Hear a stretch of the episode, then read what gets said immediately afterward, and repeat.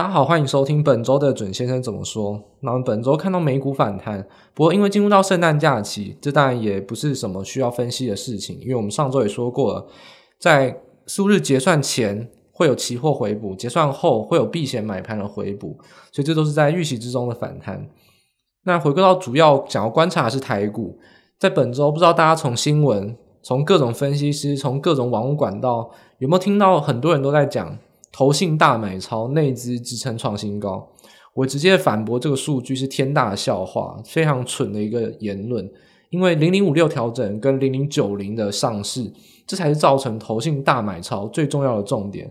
跟所谓看多与否一点关系都没有。而反而我们会进行比较看空的动作。目前反而认为，真正影响到修正下跌，唯一能支撑多头的，反而是金控股。除了金控股以外，所有个股都已经有转弱的迹象。那到底详细的数据跟看法，为什么会导致这样子一个建议呢？我们就本次的正式节目开始之后呢，再跟大家进行详细的说明。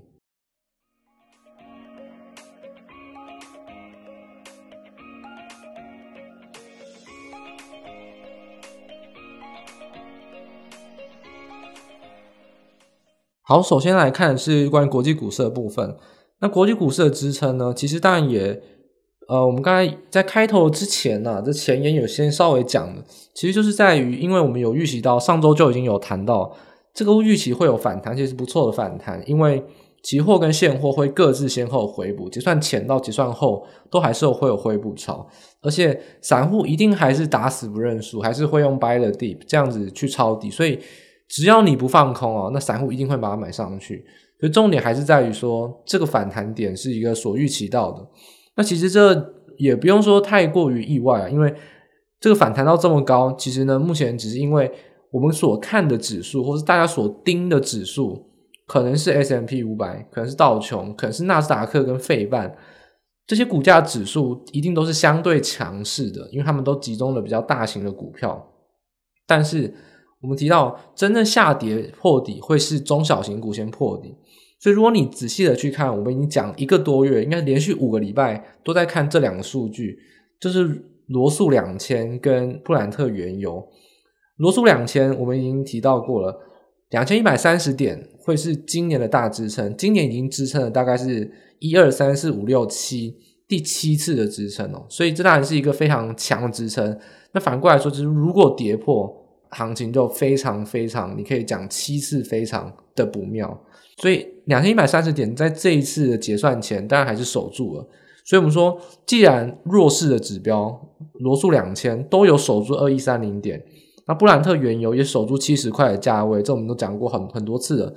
那就证明了说，这些警示指标、弱势的指标都没有破底，那行情就一定会有像样的反弹，所以这个反弹其实都不会来这么意外。再加上本周啊，其实它还有一些小小利多消息，就除了筹码面以外，很多空单在回补，很多散户还在做多。那消息面上，包括辉瑞口服药啊、紧急授权，都还是激励了这些短线的抄底客去乘胜追击啊，所以反弹幅度比较大。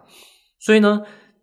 圣诞假期之后到底美股变化是什么？第一个我们讲过，廉价最重要会变盘因素，就是因为廉价前跟廉价后隔时间比较远。所以有可能哦，但不是每一次，有可能会造成强势股不再续强，弱势股不再弱势，因为隔一段时间之后就没有题材，也没有消息去炒作，重新回来之后，大家冷静下来思考，反而就有可能去往比较高出低进的方向去走。所以强势不再强势，弱势不再弱势哦。所以目前结算之前的反弹，可能应该说休假之前的反弹呢都不算什么，而且我们可以看到就是。我还是要观察最重要的指标，就是说股价指数其实真的不重要。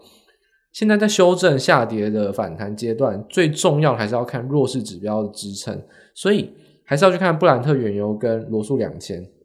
我们刚刚有提到，股价指数虽然都站上所有均线，但是罗素两千跟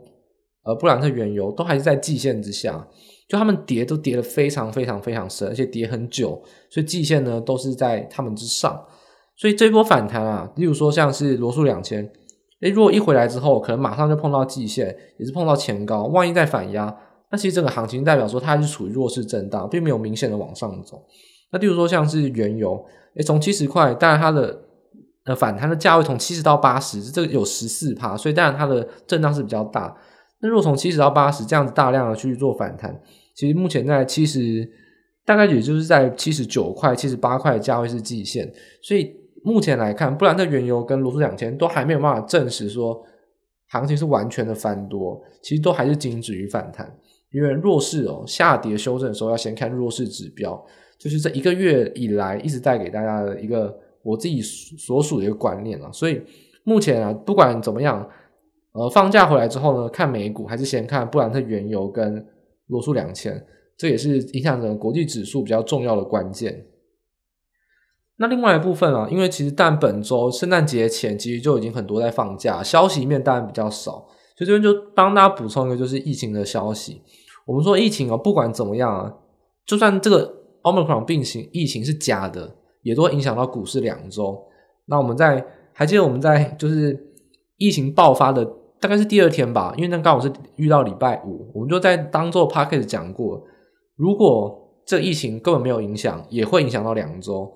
如果欧美有 Omicron 的本土传染，那现在更不用讲。当初也预期说一定会啊，因为欧美防疫真的太烂。像美国现在已经超过七十趴都是 Omicron，所以这就是本土传染嘛。如果欧美有本土传染，那影响力哦，至少到十二月。所以说这个疫情盘到现在目前为止都没有改变。但毕竟到十二月底，到底亚洲国家有没有失守呢？其实暂时看起来是并没有大量失守，就还是所处在比较稳定的阶段。所以。目前这个疫情已经完全的深化，已经也是完全的感染。那相对而言，前几周跟大家讲说，所有的数据跟猜测其实都没有意义，因为根本还没有传染够。你没有从都市到乡村，你没有从年轻人到老人，连不出门的人都还没有经过考验，那个数据都不值得参考。那到现在为止，其实疫情深化之后，现在这个数据就是值得来去做解读了。那可以告诉大家一个比较算是庆幸的数据吗？不知道。你算南非啊。它新增的确诊数已经达到高峰，已经在本周已经达到高峰，那是有比较明显的下滑，就新增确诊人数。另外的数据呢是死亡率啊，相对的低，因为之前一直在讲说重症率跟死亡率低，但到底有多低呢？其实目前已经可以推估出来了。这个死亡率以科学家的推估哦，大概是跟以前的病毒相比是低二十五倍，大概是低二十五倍。所以目前的数据哦，南非数据，因为他们已经见到一个明显的高峰，所以他们的数据已经是可以做一个比较就是严密性的分析了。那大家可以从这一点去中去发现到，就是疫情的高峰已经暂时出现在南非，然后死亡率呢，若从南非数据来评估是二十五倍的低。但除此之外呢，我们最后还要提供一个数学模型推估。那这些数据呢都是有图表的，大家如果听完 Podcast。如果是有点模糊，或你想看到真实的图表样子，你可以直接点击我们官网去看文字的报告，那图表都非常清晰哦。那最后一个提供大家的数据哦，这个可能大家都更需要看实际报告图表，所以非常建议大家可以去点击一下数学模型的推估。如果啊有一个变种病毒，它的传染力是原本的两倍，但它的致死率是原本弱十倍，等于说传染力很强。强两倍，致死率很很低，大概是以前的十倍低。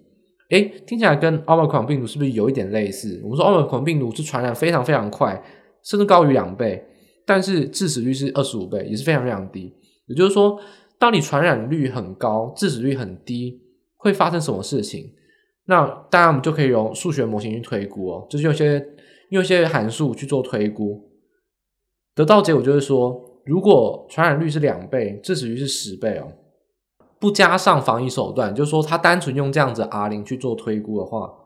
那死亡人数会比原本超过非常非常多。所以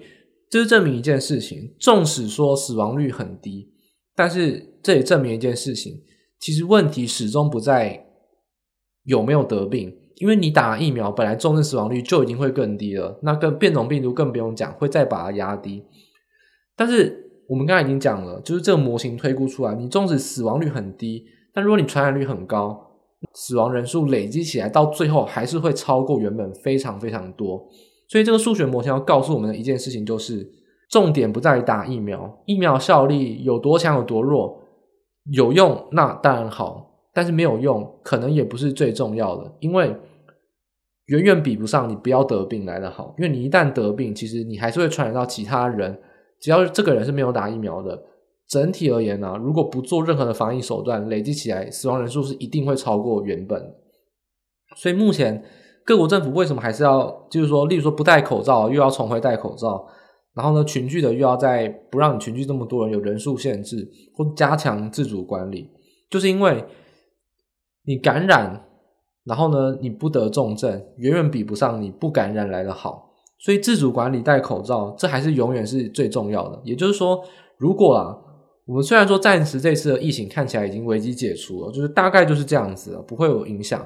不会影响到后续太多。但是实体经济一定会影响，因为我们刚才有提到，如果你什么事都不做，这个病毒再弱，死亡人数都会超过你原本的想象，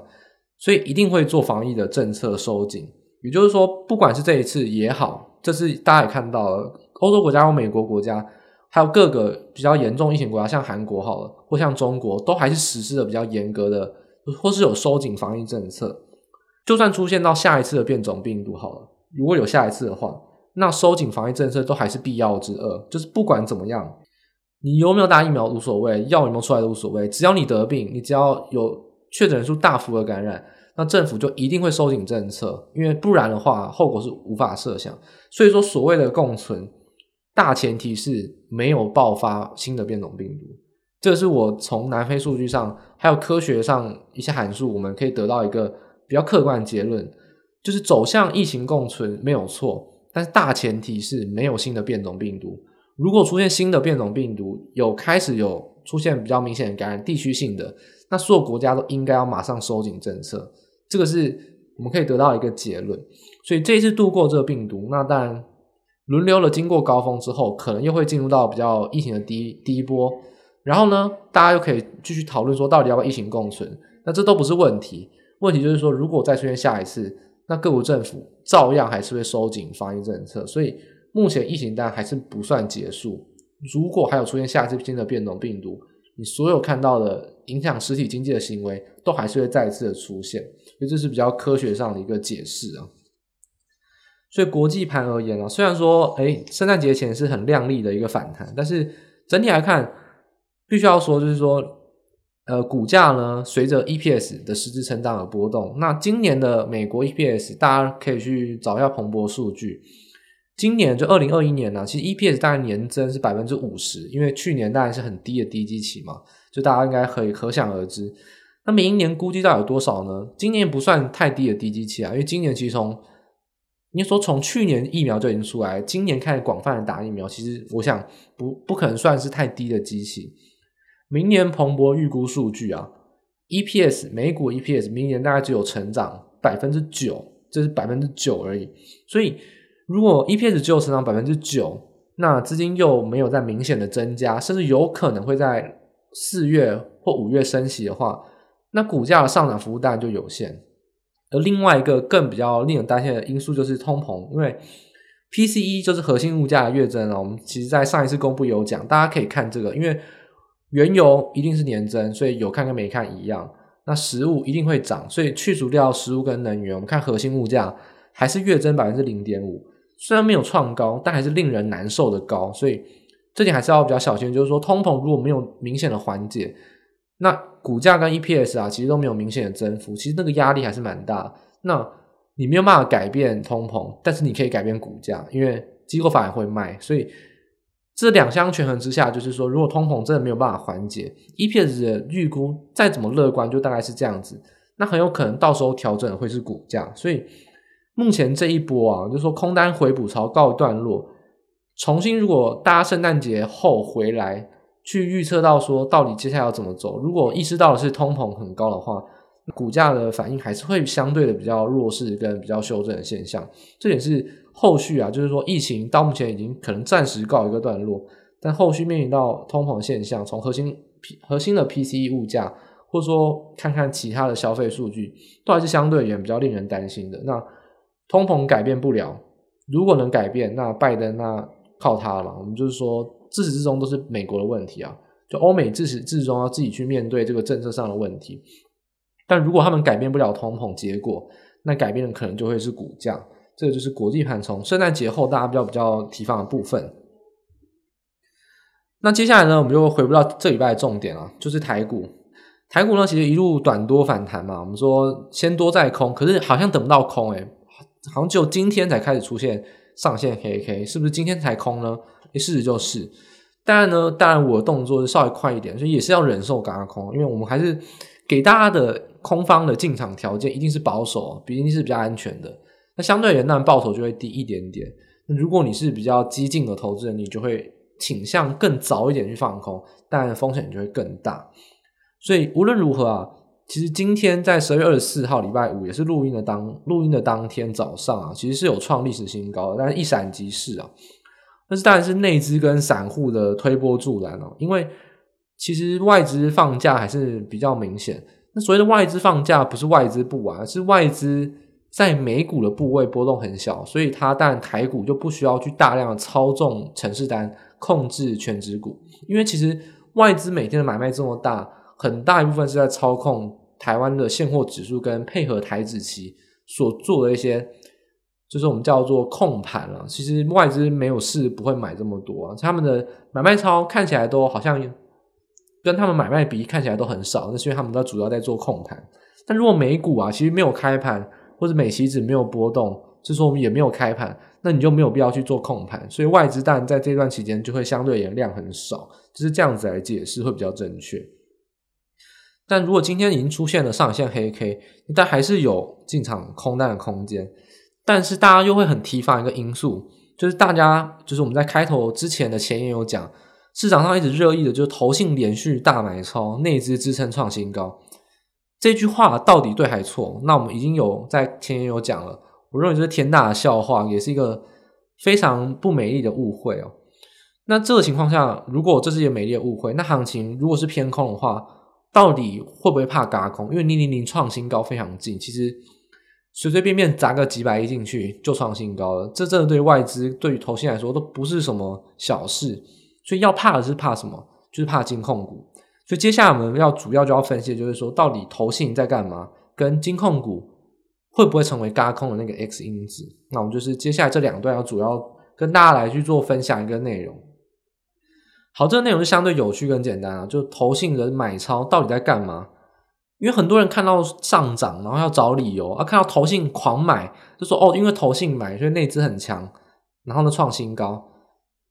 简直是非常不负责任，然后很愚蠢的言论。那为什么呢？其实很简单，投信不会有假投信，外资会有假外资，投信的数据哦都是明明白白的。简单来说，你要分析投信，就是两个字。就是计算，拿了数据拿出来算，投信的数据不会骗人，就是拿出来算。如果连算都不算，用猜的，那你当然就是根本就是胡烂。投信的数据，我们那我就算给大家来看。到底投信从十二月十五号开始哦，疯狂的大买超，到底在买什么？其实最大原因就是零零九零零要上市，这是我们上周 Podcast 跟大家最后补充了。我们我们在讲说零零九零零非常热门，而且目破一百五十亿。这点不要小看，因为一旦一上市就目破一百五十亿，就代表着它上市之前的几个交易日到它上市为止，它一次买足一百五十亿的股票。这当然对投信来说，就会是为什么它买超这么多的原因，完完全全是来自于零零九零零要上市。那这跟你看不看多没有关系，因为零零九零零就是十二月二十二号要上市，那他不买，那会被金管会罚啊。你收人家的钱你不买，那你是要怎么样？所以他的买超是必然发生，因为他已经募报了这么多钱，那他就是要买一百五十亿的股票。那正确来说啊，我们把持股明细调出来，大家如果有兴趣，一样可以去看我们文字报告，提供给大家完整的持股数据。三十档的持股零零九零零，总共他募破一百七十七亿。他其实买股票也有买台指期，也有买现金。我们说只算股票部位好了。占了百分之九十七点五个百分点，也就是说，他买了一百六十七亿的现股，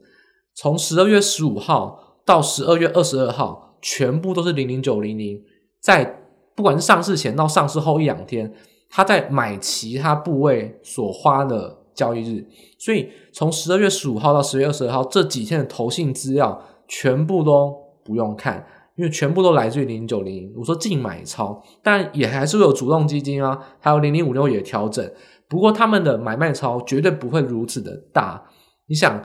台股什么时候发生过投信五个六五六个交易日买了一百多亿，基本上非常少。但是这个一百多亿的买超来自于零零九零，所以我们说为什么这个是一个天大的谎言，是一个非常不美丽的误会。就一旦你误认为投信买超会是支撑创新高的力量，但是明明他买超是零零九零在上市买，他是不得不买，跟他要不要看多一点关系都没有，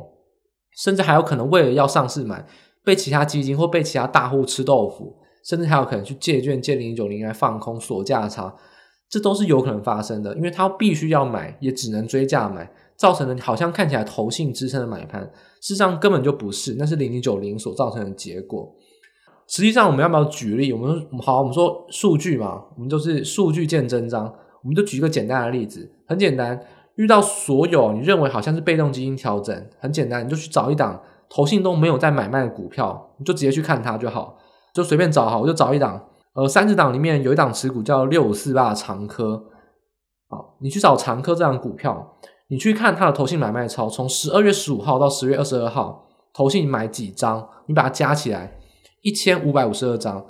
那你再去看我们提供的数据，持股明细零零九零零要买长科，目标买几张，一千五百五十二张，一张都没有少，这就完完全全可以证明了投信的买超。几乎都来自于零零九零。当然，你说其他个股，例如说联咏、广达、万海，可能会有其他进出影响。但是从这一点，还有从你去看华硕，你去看人保，你去看相当多的一些它的持股，像群联，你去推估出来，所有的净买超八九不离十哦，真的是八九不离，大概九成多的净买超就是零零九零为了上市而买的，跟多头一点关系都没有。所以说。你这样子去看，以长科这档股票，长科只占了零零零零零九零零大概百分之一的部位。那长科买一千五百五十二张，你乘上它的股价大概是一百零五块好了。那请问，这样它大概买了多少？一张十万，它光长科就买了一亿。你这样子去估算，它整体买了一百多亿，其实也是合乎常理。所以这就一再告诉大家，投信啊，从十二月十五号到十月二十二号买这么多。大概有一百六十亿都是零零九零零，所以你要先扣掉一百五十亿，再去计算说到底投信买了多少，那你加起来就是其实也没买多少。所以投信有没有在买超？当然有，但是根本没有买多少，就是你要扣掉零零九零零来算，那更不用提零零五零零零五六换股哦，因为零零五六每每次都换五档股票，其实也会造成说。看起来好像投信大量在买，大量的卖。但是，零零五六换股，所谓换股就是不会有买卖超的问题啊，因为金额大致上是差不多的，但是还是会造成投信大量的去追买跟追卖。所以你看到这段期间，其实这一周啊，投信跟内资很多兴风作浪，但是千万不要被影响，也不要好像轻易的就认为是多头，因为这个投信买卖超数据，你只要有脑袋、有逻辑分析，你去计算，你就会知道背后的长远原因就是这个。那很多所谓的推波助澜的上涨，其实都来自于很多人因为想要去刺激股价，很多低价的投机股要去刺激跟炒作，所以呢，当然就连带的，好像去让这个利多新闻出来，好像诶长大的，所以小的你也要来买，然后造成好像大小通吃、大小通涨的一个现象，但事实上你去分析，就完全不是这么一回事，所以。这一点也不是要批评其他人啊，但我只是想要跟我的听众朋友讲，就是如果啊，你这段期间内你可以回去回过头去找，如果有把投信买超随随便便来当理由，根本没有提到零零九零零的原因的话，那这个分析你就知道它的功力是非常非常差哦，这直接讲非常非常差，因为这个是你只要会算，简单说，你只要是一个国中生，但是你懂。股票的操作原理，你用算的也算得出来，这跟什么总经分析一点关系都没有。代表说，如果你投信的买超，你没办法联想到零零九零零，那你根本是一个不用功，或者根本不关心市场上的一个分析啊。所以这点就是可以特别提供给大家，就投信的买超原因在这边，千万不要被轻易的影响。好，那如果投信看起来好像是没有买什么，没有什么买，没有什么什么卖，那为什么还是看空呢？因为其实整体来看。盘势的结构啊，还是一样，其实还是只有金控股是最强势的。那怎么这样讲呢？金控股第一个，哎，其实本周啊，投信因为要调节金城银跟开发金，就零零五六调整，那加上零零九零有一些买盘，所以整体而言，其实投信在金融股还是比较卖超。但是，哎，外资是有去接手的，所以筹码面来看，其实外资挺金融股还是诶可以看到一点迹象。第二个，我们来看基本面价值，其实你不可否认，零零零五零成分股啊，你全你就是一字摊开，里面有法人股价影响力，也就是说法人可以操纵这档股票，然后呢股价够便宜，全值又占得够大，其实答案只有一个，就是金融类股，因为第第一个电子股其实。反而有股价影响力，但是股价不够便宜啊。这个就是它其实会涨，但是其实你说涨也没有说一定要涨，它的价位其实就是合理波动。那你说航运股，诶，航运股便宜啊，全值也够大，大概占了五趴，其实要拉也是可以刺激指数。但是有一个重点，就它有一个条件没有符合，就是法人没有股价影响力。所以说，如果外资跟投信，尤其是外资，它想要拉指数过新高，它不会集中在航运，因为。如果他今天真的花了大钱，花好几十亿甚至一百亿去买航运股，但真的有可能大户就刻意跟你去到货，不让你涨，那就影响到他拉指数。所以大户要拉指数，应该说法人控盘要拉指数，一定要去有把握了去拉，才会才会进行这样子的动作。所以金融股是目前来看哦，就是大型的金控股，唯一应该是唯一一个大盘目前符合外资控盘标准的一档个股。而且你其实从现行来看，今年从一月一路涨到四月，来自于航运、钢铁，就是传产、金融股、非金电的创高。然后因为疫情所以大跌，可是七月又创新高。再来一路了，因为就是美元指数上升的影响，所以呢，从七月下跌到九月又反弹，又在下跌，到十一月目前又在创历史新高附近。也就是说，四月、七月、十一月。大盘基本上是没有什么涨，都在一万八附近，就是高点都在一万八，可能有创新高都是创高一点点。但大家如果你可以直接去看金融指数，金融指数四月、七月、九月、十一月，每一波都比每一波高，所以唯一符合这个条件的也只有金融股，因为第一个电子指数其实基本上后面几波都没有跟上大盘，都是比较弱的。航运股四月那一波涨太强，所以后面其实基本上也没办法达成这个条件。唯一一个符合稳定涨升的类股，也只有金控股。所以其实你不管从筹码观察、短期的，从基本面的价值分析，从技术面的参考，我如果我是外资，如果我要控盘，如果我想要拉抬股价创新高，唯一的一条路就是进控股，这点是毋庸置疑的。所以接下来如果你要，如果像我啦，那我刚才有提到，我们还是倾向在这个时间点，可能可以要开始放空，甚至要视情况放空。那个情况是什么呢？最重要的情况就是金融股，如果金融股突破一六九四，那基本上大盘应该会创新高。那这个时候你当然你空单，它硬要嘎空也没办法，你只能停损。但如果没有突破一六九四，我想连最强的金融股都没办法续强，那大盘其他个股一定只会更弱。那更不用讲，如果金融指数这一波如果修正到月线甚至跌破，大盘其他类股一定是修正的一塌糊涂。所以金控股是目前最稳。而且是最强的类股，很多人可能会觉得说，而强股不是元宇宙吗？那抱歉，那个小型股那个不是法人要看的，整个盘是个大资金要看的是权值股，权值股之中最强的目前就在金控，所以如果你怕轧空，也是要看金控；如果你认为什么时候会继续下跌，甚至有没有加空的可能，也是要看金控。所以金控指数一六九四会是一个关键的停损价位，空单停损价位，也是多方追价的进场价位，就是一一翻两瞪眼。所以大家可以盯好金控股一六九四这个关卡。所以整体而言啦，我们说台股，但是启动放空，然后视情况逐步加空嘛。啊，因为整个盘面结构还是比较不健康啊。因为其实今天或几次盘中的拉高，像是昨天有一次上影线，这一次今天还是有一次上影线。都是谁拉高？都是明显在拉金控指数，就是跟我们刚才那段有关。如果你是法人，你有钱要拉指数，一定是拉金控股，这个是毋庸置疑啊。因为如果你自己手上有几百亿的资金，如果你要控盘，如果你有这一种逻辑跟想法跟经验，你一定会拉金控股。那当然，很多人可能是无法想象到底什么叫控盘，到底什么是持有几百亿资金的进出。所以我只是说，我把法人的心态告诉大家，现在要控盘一定是拉金控股，所以最强指数是金控股，不管多空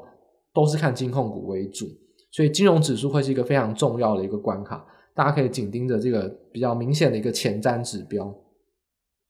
那本周呢，其实可以看到，像今天啦，我们说上影线的黑 K 已经留下，其实今天所有类股不分青红皂白都跌了。你去看中小指数啊，我们之前爱看的中小三百，去看 OTC，去看加权指数，全部都是留下上影线的黑 K，就是是避雷针的形态，所以还是一个普遍比较高档反压的起点。那到底谁很强？还是一样是低价投机股强？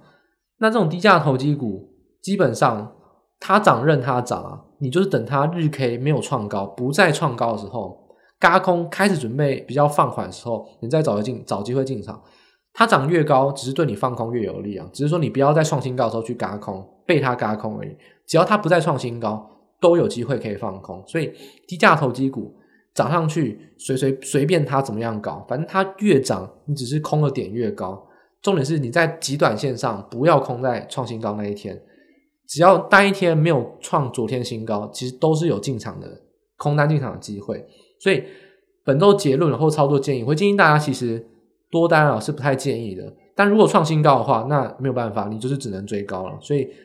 多单唯一的进场可能就是创新高，就是没什么好讲。但主要来说，以现在还有预期的方向，会是比较偏空的。那这个偏空会还是建议大家，细晶圆、低轨道卫星跟元宇宙这一种涨多的题材个股，其实日 K 只要不创高，搭配盘势都还是有进场放空的短线机会。那如果金融指数破十线，金融只是破月线，那这种空单就会是一个比较中期，甚至你可以放波段的一个空单的机会。所以以下来看，我们会比较偏空操作。那停损的价位会设在大盘创新高跟金融指数突破在一六九四。那空单加码会设定在台积电破年线、OTC 破五日线、金融指数破十日线等等这些大型股都有陆续的回撤，甚至跌破。那其实你的投机股。绝对也不会好到哪边去，所以投机股一定会在这个情况下会有比较涨多，而且更明显的修正。所以放空强势股，只要不放空在当一天创新高，其实相对而言都是有比较明确的进场机会。那也是在现在这个时间点非常非常危险的空单进场机会。但我还是秉持着我的建议，就是说，其实真的分析而言，就说实话，还是会建议大家，我建议是放空，而且是短线放空，在目前这个时间点。锁定元宇宙、低轨道卫星跟矽晶圆三个涨多的个股放空，可能会是比较适合，也是我诚心诚意的，也是中肯的建议，中肯的一个操作建议啊。那大家就可以在下一周去见真章，会不会嘎空呢？不知道，那市场会告诉我答案。那只是说我的答案就是我会放空，在现在这个时间点选择放空短线的投机股。那本周节目就到这边结束，希望大家对于本周关于投信买超。你可以搞懂到底在搞什么把戏，